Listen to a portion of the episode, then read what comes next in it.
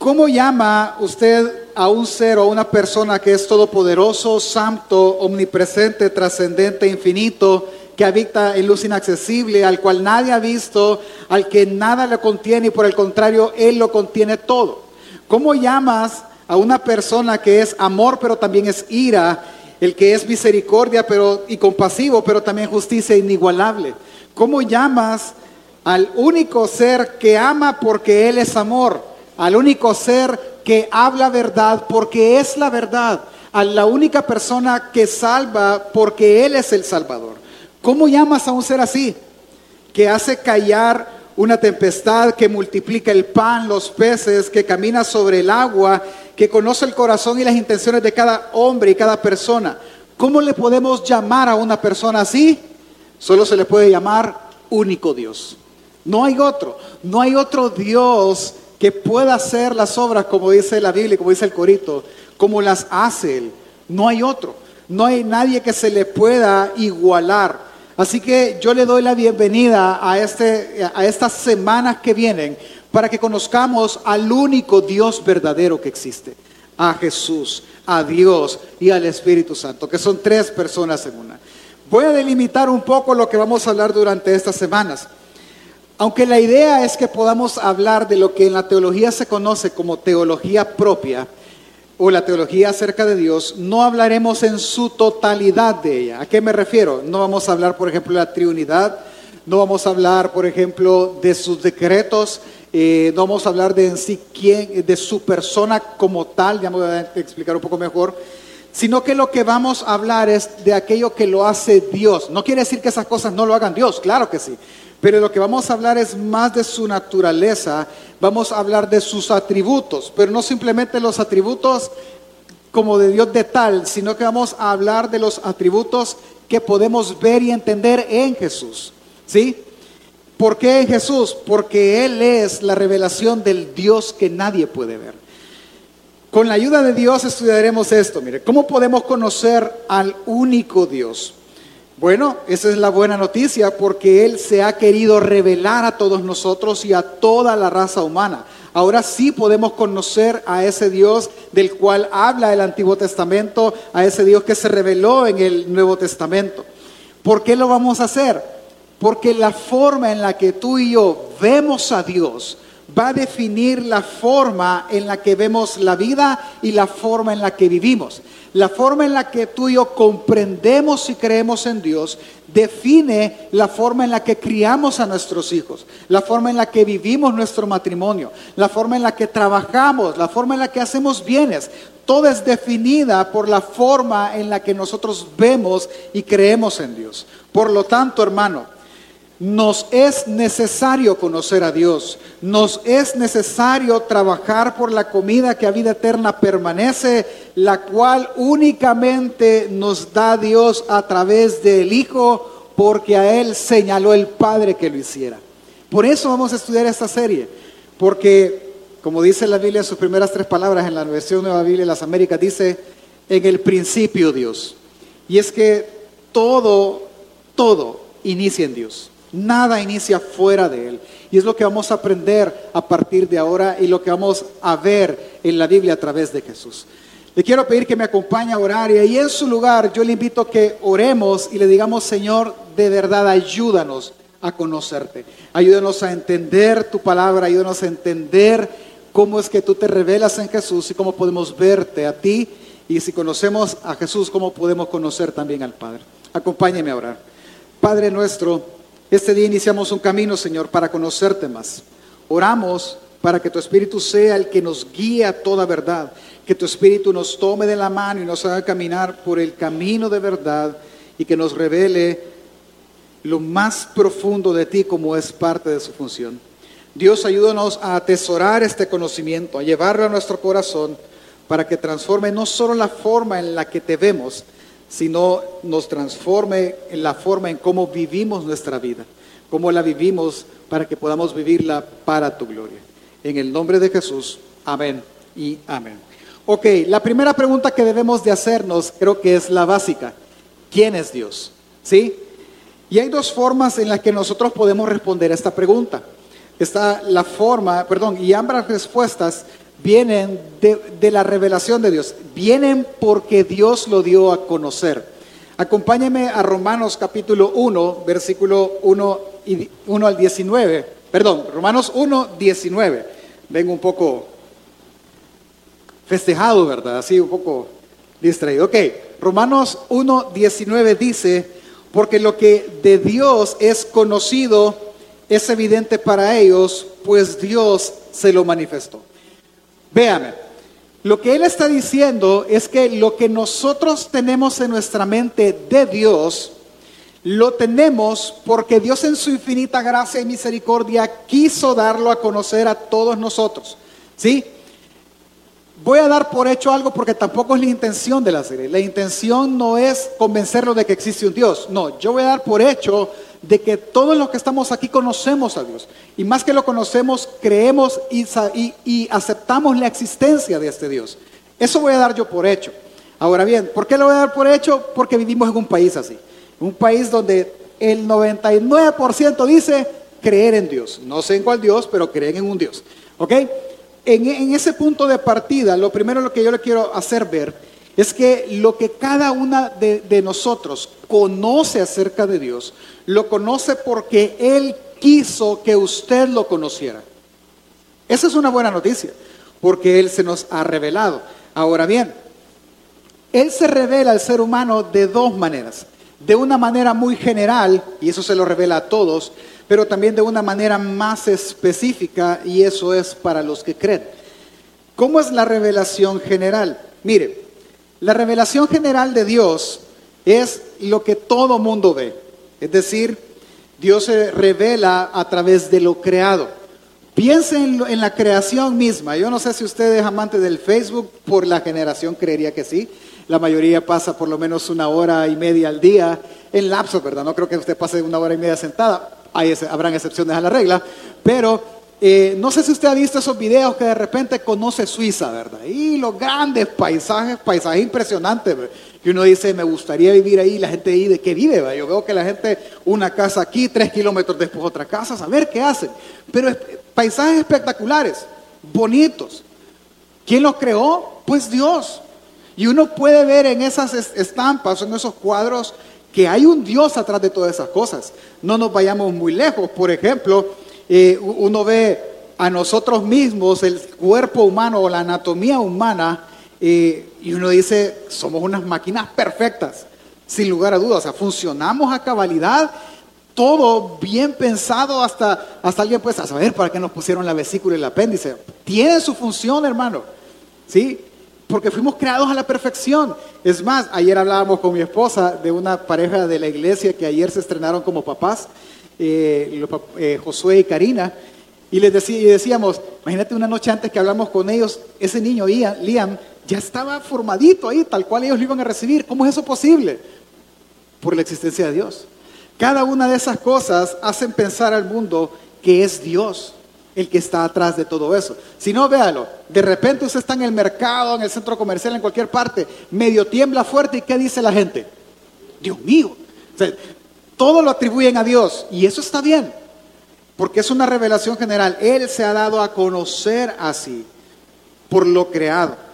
Pero si la creación, hablemos de naturaleza, el ecosistema, galaxias, el mismo sistema solar donde vivimos, cada ser viviente, extraño o no extraño, hasta el más complejo ser de la naturaleza viviente, y a mi criterio el más extraño, el más complejo, el ser humano, fue diseñado de manera tan perfecta, quiere decir que no solo hay un creador de las cosas, sino que hay alguien que sostiene las cosas tal como están hasta este día. ¿Sí? Porque todo esto fue creado hace más de dos mil años. Dos mil años tenemos nosotros la cuenta, para atrás a saber cuántos. Pero hace tanto tiempo fue creado y tanto tiempo se ha mantenido de esa manera. Por lo cual no solo podemos decir que Dios existe, sino que Dios sostiene todo lo que hoy existe. Por eso podemos concluir que así como Él se ha, revelado generalmente a todos, todo mundo entiende que existe un Dios creador y que existe un Dios que sostiene su misma creación. Amén, ¿me da a entender? Pero la segunda revelación es más específica. Este tiene que ver con aspectos específicos de la naturaleza de Dios. Esta es dada por medio de dos vías. ¿sí? La revelación específica primero viene a través de las escrituras. Las escrituras, desde Génesis hasta Apocalipsis, nos muestran a Dios. Timoteo 3:16, que estudiamos hace unos meses atrás, menciona que toda la escritura es útil para enseñar. Y una de las cosas que enseña es de Dios. Y muestra todo lo que Dios puede hacer y todo lo que Dios es. Por ejemplo, si nosotros leemos la Biblia, nosotros podemos ver múltiples manifestaciones de la naturaleza misma de Dios, es decir, de lo que Él es y de lo que Él puede hacer. Por ejemplo, si leemos la Biblia, vemos que Él es infinito, porque dice en el principio Dios y a Dios quien lo creó, nadie, Él es un ser infinito eterno. Por tanto, en la creación solo en Génesis 1 podemos ver que Él es todopoderoso, que no solo hizo las cosas, sino que Él sostiene las cosas y todas las cosas las hizo para Él y las hizo buenas en gran manera. Podemos ver que Él es invisible, y vamos a ver un texto de eso. Podemos ver que Él excede toda comprensión humana, Él es libre, Él es soberano, absoluto, fiel, no cambia perfecto, justo, airado, aborrece el pecado, dueño de todo, porque todas las cosas son de Él. Él es santo, todo lo que existe depende de Él para existir. Él es la fuente de toda bondad, sanador y sustentador. No necesita de nosotros para ser Dios ni de nada creado. Él está sobre la creación y la creación sí lo necesita. Así es Dios y eso lo podemos ver en la Biblia. Pero la segunda forma en la que Él se revela específicamente es a través del Hijo. Y es donde nosotros nos vamos a centrar en estas semanas. ¿Sí? Es aquí donde tomaremos más tiempo nosotros para hablar. Así que empecemos en este tema. ¿Cómo Dios se nos revela a través de su Hijo? ¿Quién es el Hijo de Dios?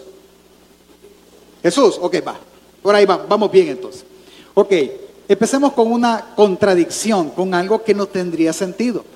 Acompáñeme a Éxodo capítulo 33, verso 20 al 23. Vamos a empezar, si Dios quiere revelarse, pastor, en Éxodo hay una pequeña contradicción, digámosle así. ¿Sí? ¿Cuál es? Que Él va a decir que a Dios nadie le puede ver, absolutamente nadie. Dice Éxodo 33, del 20 al 23, le voy a colocar un poco el cuadro de dónde estamos. Estamos en el, en el pasaje donde Moisés está con Dios en el, el, en el monte. Estando ahí, pues le está diciendo que caminen, ¿verdad? Que vayan al desierto, hacia la tierra prometida, y están en ese diálogo de que si tú no vas conmigo, yo no voy a ir, mi gracia va a ir contigo, pero él le dice, yo quiero verte, yo quiero ver tu gloria, le dice.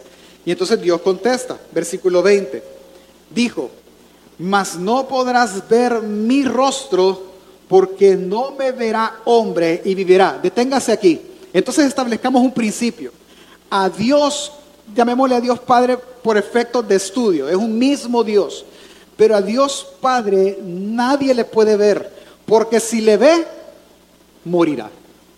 Es el caso, por ejemplo, de Jeremías e Isaías, que ellos creyeron estar frente al trono de Dios viéndolo y e Isaías dijo, ay de mí que soy hombre pecador, estoy muerto. Y, no fue así, por la gracia de Dios, tema de otro día. El punto es que si ellos tenían en mente de que no hay persona que pueda ver a Dios y vivir, porque todo hombre que ve directamente a Dios, este hombre morirá. Por la santidad de Dios, por lo que usted desea, no es el punto. El punto es que la, la norma es esta establecida por Dios. 21. Y dijo a un Jehová, he aquí un lugar junto a mí y tú estarás sobre la peña. Y cuando pase mi gloria, yo te pondré en una hendidura de la peña y te cubriré con mi mano hasta que haya pasado. Después apartaré mi mano y tú verás mi espalda, mas no verás mi rostro. En la figura es, Dios empieza a caminar, Él está ahí, y cuando Él empieza a caminar, Él tapa los ojos de Moisés. Lo está tapando y cuando Él ya va lejos, Él quita la mano y lo que Él ve es su espalda. ¿Sí? Y es el resplandor y usted conocerá, si no la Biblia, la película, que Él bajó con el, con el rostro resplandeciente. Ok, pero el principio que yo quiero que usted vea es. Nadie puede ver a Dios. Nadie. Y si lo ve, Él morirá. Y entonces, ¿cómo conocerlo, pastor? Ese es el punto. Mire, ¿qué es lo que vemos aquí? Vemos que debe de haber un medio para conocer a este Dios. ¿Sí? Se lo voy a ejemplificar de esta manera. ¿Cuántos? Eh, la pregunta que vamos a responder es cómo conocer a Dios. Esa es la pregunta que voy a responder. Sígame en este ejemplo. ¿Cuántos han comido? Levante la mano por favor y me ayuda. ¿Cuántos han comido o probado o saben cuál es el dulce de anís? Levante la mano. Nadie sabe cuál es el dulce de anís. Sí, hermano, así, dos, tres, poquitos. Santo Padre. Son unos, son unas chibolitas, ¿verdad? Sí, y adentro traen un pedacito de anís. Los que lo conocen saben, sí, son buenos, malos, pero buenos, duros. Y los que no lo conocen ahorita están en la luna. A ver de qué están hablando. Pero para que no se queden en la luna, vea la imagen, esos son los dulces. Ah, sí, hombre. Sí, en la feria los venden. Sí. Va. Pregunta, aquellos que dijeron que no, al ver la foto dice, ya me acordé. ¿Sí? Y probablemente los conocen. Otros, los más jóvenes dirán, a ver, qué palomitas de maíz parecen. Y van a tener una idea, pero cuando estos que nunca los habían conocido vayan a una feria, vayan a una reunión familiar, los lleven donde los abuelitos allá por Guaymango, ¿verdad? Y, le enseñen el dulce, ellos van, a conocer. Porque conocer no necesariamente tiene que ser una experiencia palpable, sino tener cierta información. ¿Me doy a entender? Un ejemplo más. ¿Cuántos conocen las ballenas jorobadas? Levante la mano. Levante bien la mano. Ah, ok. Algunos hemos ido a, ¿cómo se llama? Allá por Sonsonate, a los cóbanos. ¿Sí? Vuelve a levantar la mano. ¿Cuántos hemos visto? Voy a cambiar la pregunta. ¿Cuántos hemos visto una ballena jorobada? Es una experiencia muy bonita. Pero de nuevo, para que no, no, no se quede usted con la duda, ponme la foto, esa la tomamos desde la lancha el día que anduvimos. Estas, aunque usted no lo crea, estas están en nuestro país. Hay una cierta época del año que usted las puede ver desde Sonsonate hasta la Unión. Si usted tiene, va en el momento correcto, usted las puede ver. ¿Sí? Pero ahora que usted ve la foto, va a decir, ¿por qué esto pasa? Mire, del texto nadie se va a acordar mañana, pero va a decir, ¿de qué mañana? El pastor nos enseñó una foto de unas ballenas. Eso va a pasar. Ahora que usted sabe que esas son las ballenas jorobadas, cuando alguien vuelva a preguntar, usted va a decir, ah, sí, yo vi una foto en el culto. ¿Y de qué hablaron en el culto? A saber. Pero yo vi la foto. Y me acuerdo y tengo el conocimiento. ¿Qué es lo que le quiero probar con eso? Ya quítala para no. ¿Cuál es el punto? Es que aunque quizás usted no haya tenido una experiencia física, aunque usted no haya visto y haya tocado ahí a la famosa ballena, o se haya comido un dulce de anís, no quiere decir que no hay forma en que usted no aprenda de eso, ¿sí? O que no lo conozca. Porque hay un montón de gente, estudiosos probablemente, que nos pueden explicar la anatomía de la bendita ballena, cuánto pesa, cuánto mide, por qué anda aquí y cuándo anda por el norte, etcétera, y nunca han visto una. Porque no es necesario, claro, es fabuloso poderlo hacer, pero no a veces no es necesario para tener conocimiento de qué es. Cuando tú oyes de otra persona, entonces tú empiezas a adquirir conocimiento. Ese es mi punto ahorita. Ahora, con este ejemplo regresemos a Dios. ¿Cómo conocer a un Dios que jamás nadie ha visto? La respuesta es solo por medio de Jesús. Porque Jesús sí lo ha visto. Porque Él es su Padre. Y nosotros podemos ver al Padre por medio de la persona de Jesús. Pastor, ¿y usted cómo está tan seguro de eso? Primero porque Jesús lo dijo, nada, el que me ve a mí ha visto a quién, dijo él, al Padre, ¿sí? Entonces yo quiero conocer al Dios que nadie puede ver, ¿a quién tengo que conocer yo entonces? A Jesús, así que a partir de hoy usted puede ser dos personas. Los otros once discípulos que dijeron, conocemos al Padre, usted puede ser Felipe que dijo, muéstrame al Padre y me basta, como sea, ¿sí? El punto es, tú conoces a Jesús, tú conoces entonces al Padre. No solo porque son el mismo Dios únicamente, sino porque Jesús es quien nos reveló al Padre. Alguien puede decir, pastor, pero de igual manera no le hemos visto, como las ballenas, hermano. Algunos no las han visto, pero las conocen. Es la misma función, es el mismo sentido. Es más, yo no solo tengo el testimonio de muchos, que conocen de Jesús. Yo tengo el testimonio escrito en la Biblia, en 66 libros acerca de Jesús.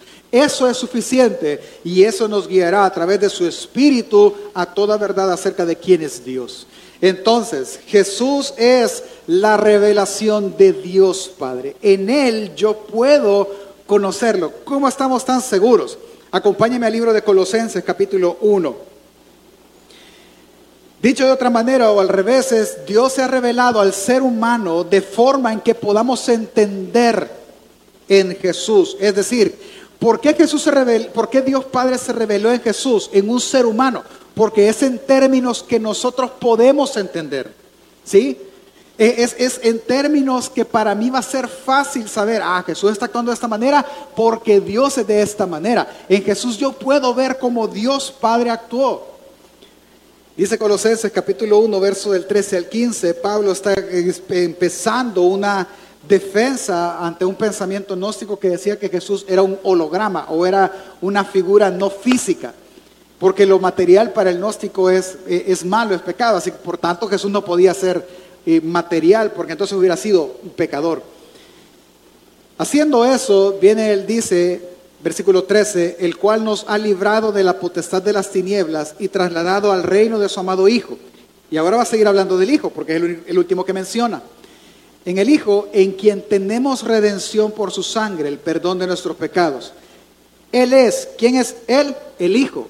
El Hijo es la imagen del Dios invisible, el primogénito de la creación. Entonces, en otras palabras, Pablo está diciendo una gran verdad. Es que Jesús es la imagen palpable para nosotros del Dios que en el Éxodo le dijo a Moisés que nadie lo puede ver. ¿Sí? Jesús es, quiere decir que para poder saber quién es Dios y conocer a este Dios que nadie puede ver, Jesús abre una, Dios Padre abre una puerta que es a través de Jesús, porque Él es la imagen del Dios que nadie puede ver quiere ver y conocer a Dios, lo puedes hacer por medio de Jesús. Otro texto, si usted está apuntando, es Hebreos capítulo 1, porque antes nos habló por los profetas, ahora nos ha hablado al Hijo, a quien constituye heredero por todas las cosas, quien es el resplandor de su gloria. Es que es Jesús la imagen de ese Dios que nadie ve. Pero veamos un texto más para entrar en materia, y ese es el libro que vamos a estudiar en estas semanas, el Evangelio de Juan. Juan tiene un propósito. El Evangelio de Juan tiene un punto que solo este libro lo tiene específicamente, lo tienen todos los demás, pero solo Juan específicamente. ¿Cuál es? Es que Juan escribió el Evangelio para que todo aquel que leyera sus palabras creyera en, en Jesús y creyendo en Jesús tuvieran vida eterna, creyeran que Jesús es el Hijo de Dios. Ese es el propósito del Evangelio que al ver a Jesús, entonces nosotros veamos y creamos en Dios. Entonces Juan, de, golpe, por así decirlo, empieza con ese argumento. Versículo 1 del capítulo 1 dice el Evangelio de Juan. En el principio era el verbo y el verbo era con Dios y el verbo era Dios. Yo sé que usted lo ha leído, quizás en otras partes lo, lo, han explicado, pero déjeme explicarlo una vez más. No le va a hacer daño oír la misma explicación una vez más. Vamos despacito. En el principio se refiere, ¿a dónde ha oído esas palabras usted en la, misma forma? Oh, en el Génesis, ¿verdad? Génesis 1, en el principio. Justo es la misma fórmula. Las mismas palabras, el mismo momento. Juan está diciendo que en aquel principio de todas las cosas era el verbo. ¿Sí? Y el verbo era con Dios. Para ahí. Y nos hace pensar en que son dos personas. El verbo y Dios. Pero en la siguiente frase, el mismo versículo dice, y el verbo era Dios. Ah, entonces ya no son dos personas, es una sola persona, porque el verbo es Dios también. Este era en el principio con Dios y todas las cosas por Él fueron hechas, y sin Él nada de lo que ha sido hecho fue hecho. Ok, hasta este punto Él quiere dejar claro una cosa. ¿Cuál? Que el verbo es Dios. Y este verbo hizo todas las cosas en el principio. Eso es lo que Él quiere dejar sumamente claro. Pero no nos dice quién es el verbo, que estaba con Dios, pero que también era Dios. ¿Quién es este verbo? Versículo 14, si usted me acompaña en su Biblia, dice, y aquel verbo fue hecho carne y habitó entre nosotros y vimos su gloria, gloria como la del unigénito del Padre, lleno de gracia y verdad. Pregunta familia, ¿quién es el verbo? Cristo Jesús, porque es la parte de Dios que encarnó, voy a repetirlo porque para no generar polémica en, el, en vivo, ¿verdad? Es, no es la parte de Dios, es Dios encarnado. Es un misterio que nosotros no vamos a entender. Nuestra mente es finita, la de Él es infinita. Nuestra mente está sujeta a la creación, Él está por sobre la creación y no depende de nada de la creación. Así que lo que para nosotros es imposible, para Él es posible hacer. Ese Dios se encarnó y habitó entre nosotros. Es decir, que Jesús es el que para nosotros se convirtió en la revelación misma de Dios. ¿Quieres conocer a Dios? Ve a ese Dios encarnado, revelado en términos que nosotros podamos entender. ¿Me, estoy dando a entender, familia? ¿Sí? Vaya. Alguien pudiese decir, pastor, ¿y con qué fin encarnó? Ay, hay una gran pregunta. Y encarnó con muchos fines, pero solo me interesa uno ahorita.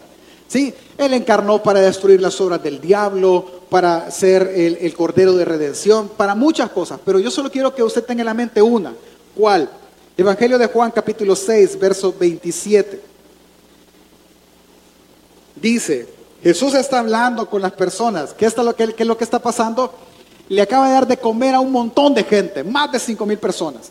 Él se va al otro lado del, mar o del, lago, llega al otro lado, estando allá, la multitud le alcanza y Dios les para y les dice, ustedes me buscan no porque hayan visto las señales, ustedes me buscan, la palabra eh, traducida es porque les di de comer, pero la expresión es porque les di de hartar, es decir, ustedes tienen una, eh, me buscan por interés, es la frase nuestra, ¿sí? Entonces en ese sentido él viene y dice, trabajad, es decir, esfuércense no por la comida que perece, sino por la comida que a vida eterna permanece, la cual el Hijo del Hombre os, del hombre os dará. Ese Hijo de Hombre es Jesús, porque a este señaló Dios el Padre. Terminemos esta parte. El Hijo del Hombre se refiere a Jesús. Esa frase aparece en Daniel la primera vez, tema de otro día.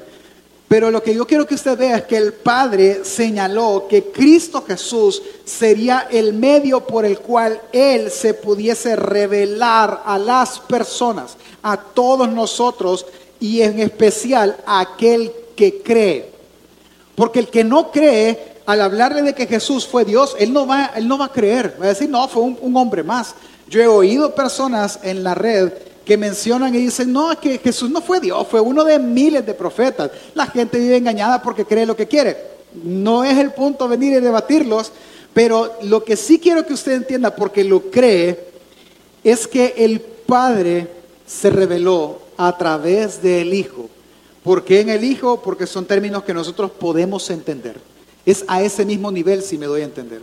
Entonces, la misma Biblia en Juan 17.3 dice que la vida eterna consiste en conocerte a ti, al único Dios verdadero. Por lo que de esta manera podemos concluir que nosotros podemos ver a Dios Padre únicamente en el rostro de Jesús, únicamente en Él. Entonces la buena noticia es que podemos conocer a Jesús. Y conociendo a Jesús, podemos conocer a Dios. ¿Me doy a entender familia?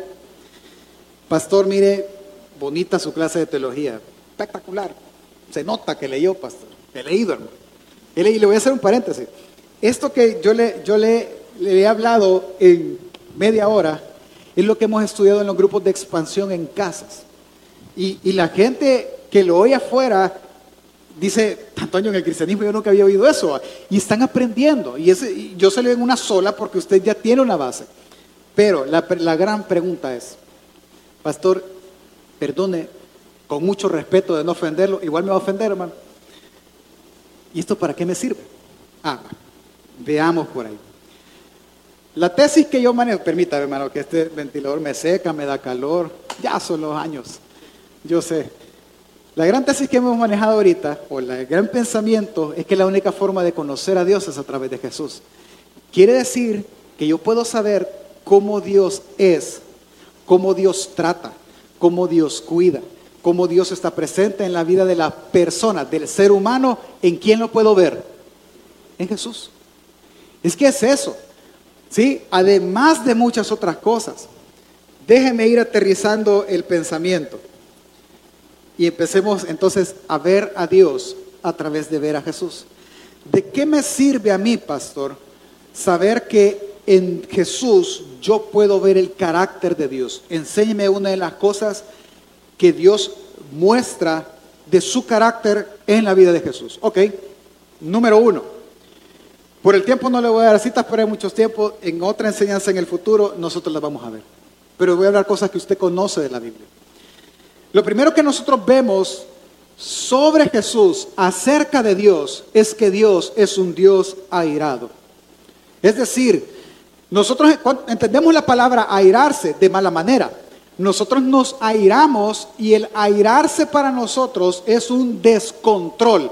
Es decir, el niño se portó mal y usted arrancó en ira y lo empezó a tastaciar todo, lo colgó, agarró el alambre de púas, lo amarró y lo hincó en corcholatas. Y usted dijo, híjole, actué en mi ira. Y es una ira pecaminosa. ¿Sí? Totalmente de acuerdo. Y ese es nuestro concepto de ira. Pero el concepto de ira perfecto manifestado en Dios no es un descontrol emocional, sino que es la misma manifestación de su justicia.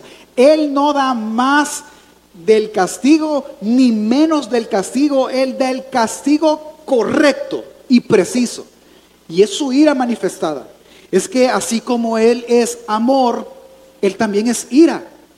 ¿Y cómo hace eso, pastor? ¿Cómo es que une amor y ira? Es como unir, querer unir aceite con agua. Hermano, Él es el Dios único. Él lo puede hacer, nosotros no lo vamos a entender. Pero el Salmo en Romanos dice que Él está irado contra el pecador todos los días. Así que lo que yo puedo ver manifestado en Jesús de Dios es su ira, una ira santa. ¿Cómo lo vio manifestado, pastor? Es que yo puedo ver en Jesús como la ira de un Dios santo, una ira no emocional, una ira no caprichosa, sino una ira santa, soberana y libre, va a actuar en la vida de un pecador. Pero Jesús no fue pecador, no. Él se hizo maldición por nosotros. Y todo lo que ve que le pasó a Jesús en su muerte se traduce en una sola frase.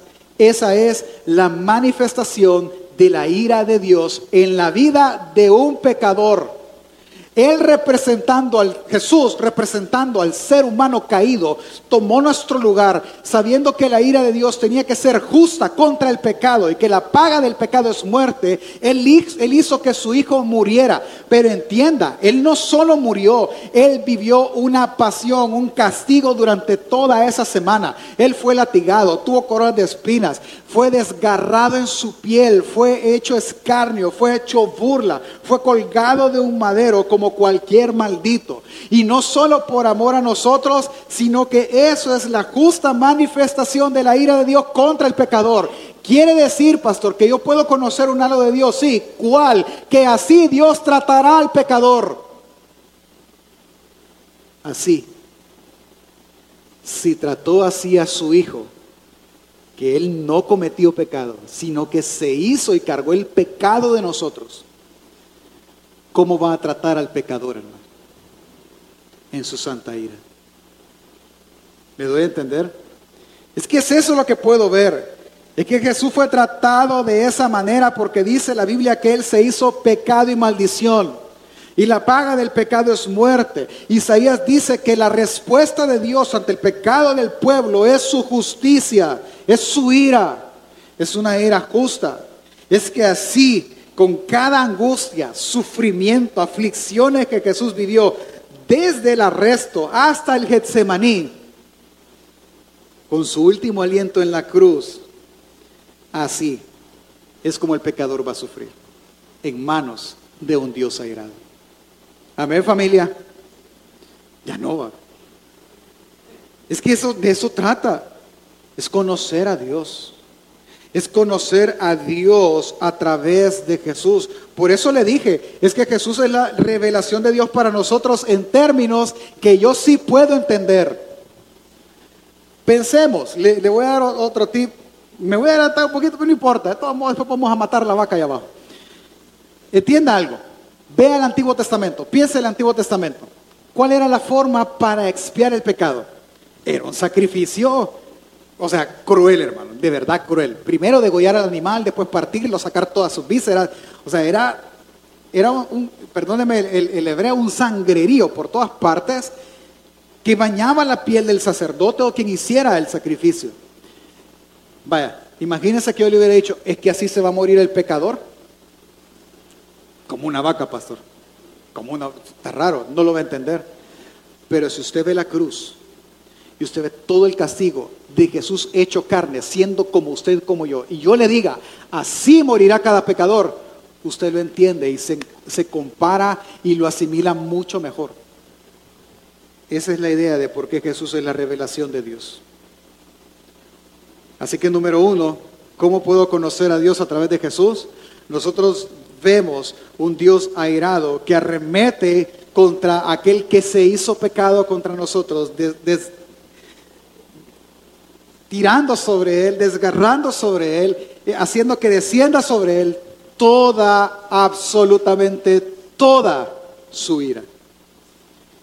Y así como trató a Jesús en la cruz, así tratará aquel pecador no arrepentido el día del juicio. Así que si tú no te arrepientes esta tarde, casi tarde, quiere decir que así serás tratado tú también. Jesús no pecó, tú y yo sí hemos pecado, así que si tú no te arrepientes, esa misma ira que cayó en el Hijo caerá sobre ti eternamente. Es decir, no va a acabar. Amén familia. Número dos. En la vida de Jesús también podemos ver cómo el Padre cuida de sus hijos. Es decir, cuida de aquel que verdaderamente ha creído en Él como Dios, a los cuales Dios les ha dado la potestad de ser llamados hijos, a los cuales Dios ha adoptado como hijos. Es que así como vemos de Dios Padre en Jesús su ira, también nosotros vemos cómo lo libró a Jesús del peligro. Pastor, ¿cómo lo va a librar de peligro si dejaron que lo matara? Ya hablamos de eso. Pero usted debe recordar todos los pasajes. Por ejemplo, en el Evangelio de Juan, ahí por el capítulo 14, eh, capítulo 4, usted puede leer que Jesús llegó al templo y aquella escena donde él aventó todas las cosas, las monedas de los cambistas, el pan y todo. Sacó a los animales, hizo un gran relajo en el templo. ¿Sí? Y dice que todo mundo lo quiso empezar a agarrar y a dañar y si es posible matar. En una de esas eh, de esos relatos hay, hay, un relato donde dice que querían tirarlo desde una peña. Hermano, si yo, aquí vemos quizás como que unas 100 gente sentadas. Si yo quiero salir corriendo para aquella puerta en medio de 100 personas, yo no voy a poder. Es imposible humanamente. Pero él sí lo pudo hacer. ¿Cómo? No sé. Pero dice la Biblia, no lo vamos a leer, pero dice la Biblia que él se escabulló en medio de toda esa gran multitud y no lo despeñaron.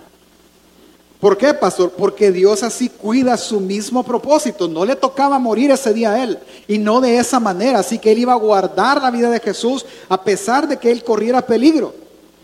Vemos el respaldo de todo su ministerio durante este duro. O sea, a pesar de que conspiraban contra él, lo querían arrestar, querían hacer todo, no podían porque Dios Padre lo guardaba. Vemos cómo el Padre escuchó sus oraciones. Por ejemplo, hay una oración que, a mí me gusta y él lo dice, que lo pone como ejemplo. Cuando muere Lázaro, Lázaro muere, llega Jesús a la muerte, a, donde está la familia de Lázaro, Marta y María, ambas medio reclaman ahí, no, mira, ya murió, si usted venía antes, etcétera. Cuando llega a la tumba, él llora y él hace una oración. Y él dice, Padre, gracias porque tú siempre me escuchas. Y dice el autor, y esto lo dijo, lo digo para testimonio de ellos, para que ellos sepan. Y es que vemos, después dice, Lázaro de fuera y Lázaro resucita. Es que vemos entonces como el Padre respalda todo su ministerio, como el Padre escucha sus oraciones, como el Padre afirmó la identidad del Hijo diciéndole, este es mi Hijo amado, en Él me complazco. Y vemos como en un momento de mayor sufrimiento, en el Getsemaní, sudando gotas como de sangre, estando angustiado, diciéndole a los discípulos, ustedes ni una hora pudieron orar conmigo, eh, oren para no entrar en tentación. Y él orando tres veces la misma oración. Y el libro de Hebreos dice que orando y clamando, aquel que podía responderle, Dios Padre manda ángeles para que lo fortalezcan y consuelen. Es que sus oraciones fueron escuchadas. Y entonces, ¿qué vemos ahí, pastor?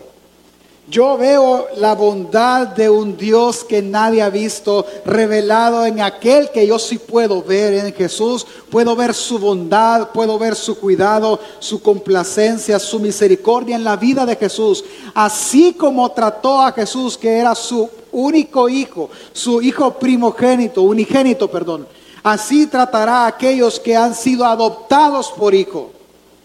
Porque Él decidió adoptarlos como tal. Así que yo me consuelo en esto. ¿En? En que si Dios escuchó a Jesús, siendo Jesús carne como nosotros, siendo el Hijo como nosotros, Él me va a escuchar a mí por su gran bondad y amor con que Él nos amó. Amén, familia. Y por último, número tres, y con esto déjenme ir terminando. En Jesús vemos materializada la esperanza que el Evangelio provee a aquel creyente que lo necesita. ¿Cuál, pastor? Es que vemos primero cómo la paga del pecado es muerte. Es decir, usted y yo hemos pecado. ¿Qué nos toca familia? La muerte. No hay otro, no hay otro medio, no hay otra forma de pagar el pecado, sino únicamente por la muerte. Pero en Jesús yo veo que la paga del pecado es muerte. Pero en Jesús yo veo también que la dádiva de Dios es vida eterna, que el don de Dios es vida eterna en Cristo Jesús. Y esto lo vemos justo en el momento de la resurrección. Es que Dios es la vida. Él puede dar la vida, quitarla. Él, Jesús mismo dice que nadie se la quitó, que Él entregó. Pero así como Dios Padre no dejó en la tumba a su Hijo, Así no dejará tampoco en la tumba aquel hijo que realmente cree. Así como Jesús resucitó de los muertos, así todos nosotros que hemos creído en Cristo Jesús, resucitaremos con Él. Amén familia. Es que Romanos 8:11 lo dice. Y si el espíritu de aquel que levantó de los muertos a Jesús mora en vosotros, el que levantó de los muertos a Cristo Jesús, vivificará vuestros cuerpos mortales por su Espíritu que mora en vosotros. Así que yo solo puedo concluir en una cosa. Si el poder de Dios, que es ilimitado, que es infinito, resucitó a Jesús de los muertos, también resucitará con él a todo aquel que cree. Amén familia. Y si él se arrepiente, pastor, no. No puede Dios no, si Dios todo lo puede, no. Él no puede arrepentirse. Porque Él no es hombre para que mienta, ni hijo de hombre para que se arrepienta. Si Él lo dijo, Él lo hará. Porque uno de sus atributos es que Él es inmutable. Él no puede cambiar. Él no va a cambiar esta promesa. Y lo vemos en Jesús. A Jesús le dijo, te haré Señor sobre todas las cosas y estamos esperando que ese día llegue donde Dios haga al Hijo Señor de todas las cosas. Porque Él no cambia, porque Él es eterno, su verdad no cambia, su amor no cambia. Es más, vea, que Él eterno quiere decir que sus verdades son eternas y que su amor es eterno. Amén.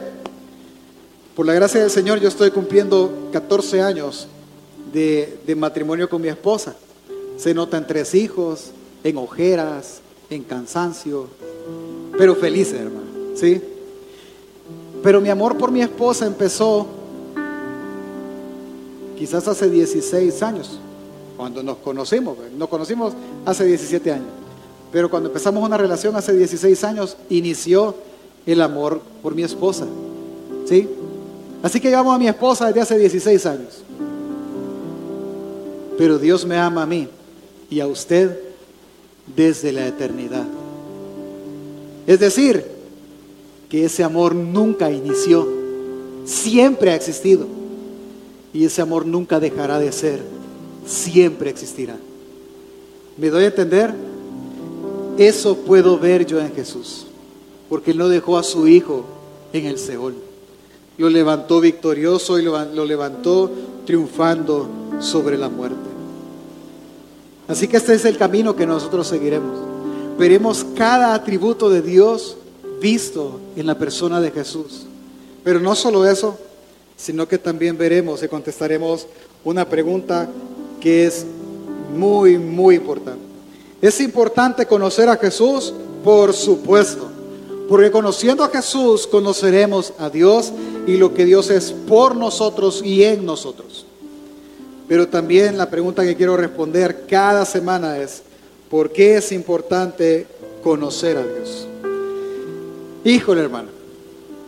Esta pregunta, esta respuesta es larga, ¿sí? Yo le podría decir simplemente que es bueno porque Él da sentido a todas las cosas. Todas las cosas que nosotros vivimos, la vida misma que nosotros tenemos, tiene sentido en Jesús. Lo que pasa es que el hombre pecador no lo ve. Papás que están aquí, levanten la mano. ¿Sí?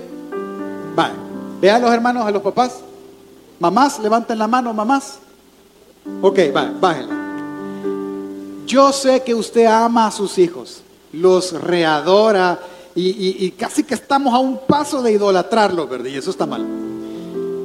Pero yo sé, porque somos pecadores, que en algún momento, en algún arranque de cólera, de frustración, de egoísmo, usted pensó, si no hubiera tenido este bicho, yo en Europa anduviera. Si no lo hubiera tenido, yo, yo otra cosa, fuera profesional. Ya hubiera hecho varias cosas. Tres milésimas de segundo después dice, Señor, perdóname. Yo amo a mis hijos. ¿Qué produce eso? El pecado. Es, como el matrimonio. O sea, uno dice, si yo no me hubiera casado ahorita, estuviera rayado. Y después se arrepiente y dice, no, Señor, yo te agradezco. ¿Qué, ¿Qué, provoca eso? El pecado que está en nosotros. El pecado que está en nosotros no nos permite dimensionar esta frase. Es que en Dios tiene sentido la paternidad, en Dios tiene sentido el matrimonio, en Dios tiene sentido trabajar, en Dios tiene sentido todo lo que hacemos. El pecado que mora en nosotros no nos permite dimensionar esa frase.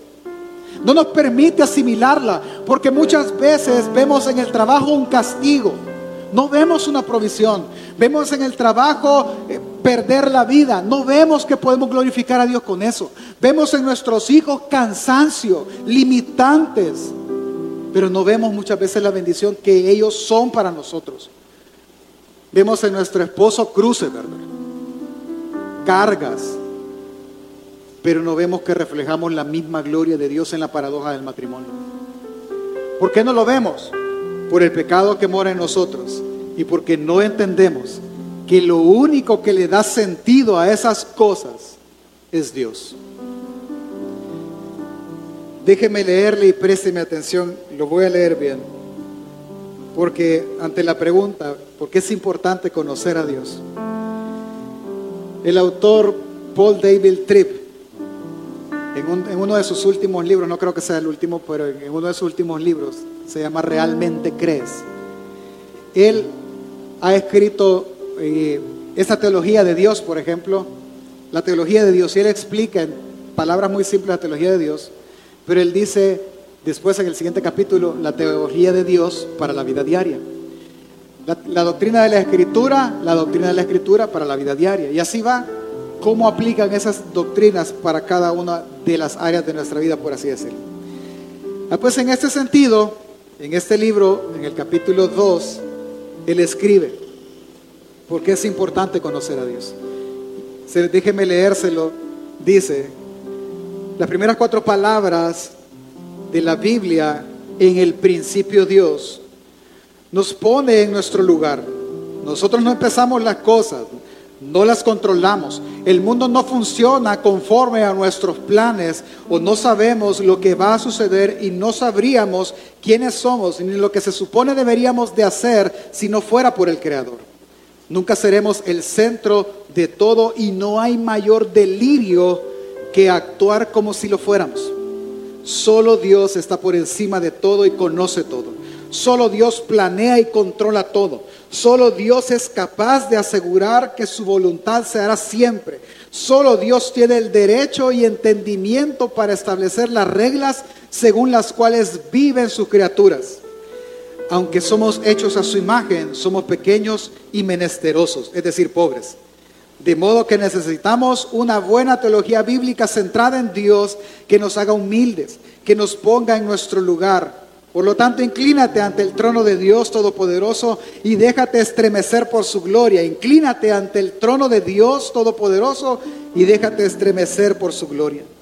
La santidad de Dios descubre lo impíos que somos. El poder soberano de Dios saca a la luz nuestras debilidades. La soberanía de Dios evidencia lo poco que en realidad podemos controlar. La omnisciencia de Dios nos confronta con los límites de nuestro conocimiento y entendimiento. El amor de Dios revela cuán faltos de amor podemos ser. La gracia de Dios deja ver cuán críticos y poco perdonadores somos muchas veces. La paciencia de Dios nos evidencia como irritables e impacientes. Y la justicia de Dios revela nuestro pecado. Hermano, yo agregaría algo más, que es lo que dice Juan capítulo 3. A partir de este día, si tú tomas el reto de conocer a Dios en tu Biblia cada día y buscar en tu Biblia decir, ¿qué estoy viendo de Dios? ¿Qué estoy viendo de sus atributos? Tú te encontrarás con un gran muro. ¿Con cuál pastor? Con aquel que su luz muestra. Dice Juan capítulo 3, que la luz vino al mundo. Y los hombres amaron más las tinieblas que la luz. ¿Por qué? Y es que eso es lo que te va a limitar. Al ver la justicia de Jesús, nosotros nos veremos pecadores. Al ver la gracia de Dios, nosotros nos volveremos los acusadores. Al ver la paciencia de Dios, nos volveremos impacientes y nos veremos como impacientes. Al ver que Él todo lo sabe, veremos que nosotros no sabemos nada. Y al ver que Él todo lo controla, arderemos en ira porque nosotros no controlamos nada. En ese punto tú tendrás dos caminos. Camino número uno, acercarte a Dios, humillarte y darte cuenta que nuestras obras son hechas en Dios todo el tiempo y por Dios. Y camino número dos, tú agarrarás hacia el lado opuesto y amarás la luz, las tinieblas, perdón, porque tus obras son malas y, huirás a las tinieblas para que nadie vea lo malo que tú eres. Por lo tanto, hermano, amigo que nos visitas, yo solo te puedo aconsejar algo. Nos es necesario conocer a Dios. Nos es necesario trabajar y esforzarnos por la comida que a vida eterna permanece, la cual nos dará el Hijo del Hombre, porque a Él señaló Dios el Padre. Hermanos, conozcamos a Jesús por medio de su Espíritu, conozcamos al Hijo, quien es la imagen del Dios que no se puede ver. Amén familia, póngase de pie ahí en su lugar y tomemos la decisión ahora de acercarnos a la luz y darnos cuenta que todo lo que hasta hoy hemos hecho ha sido hecho por Dios o tome la decisión de huir a las tinieblas, porque sus obras son malas. Pero si tú huyes a las tinieblas, recuerda una cosa, así como fue tratado Jesús en el Calvario, así serás tratado tú cuando mueras o cuando Cristo Jesús regrese, lo primero que pasa. Amén.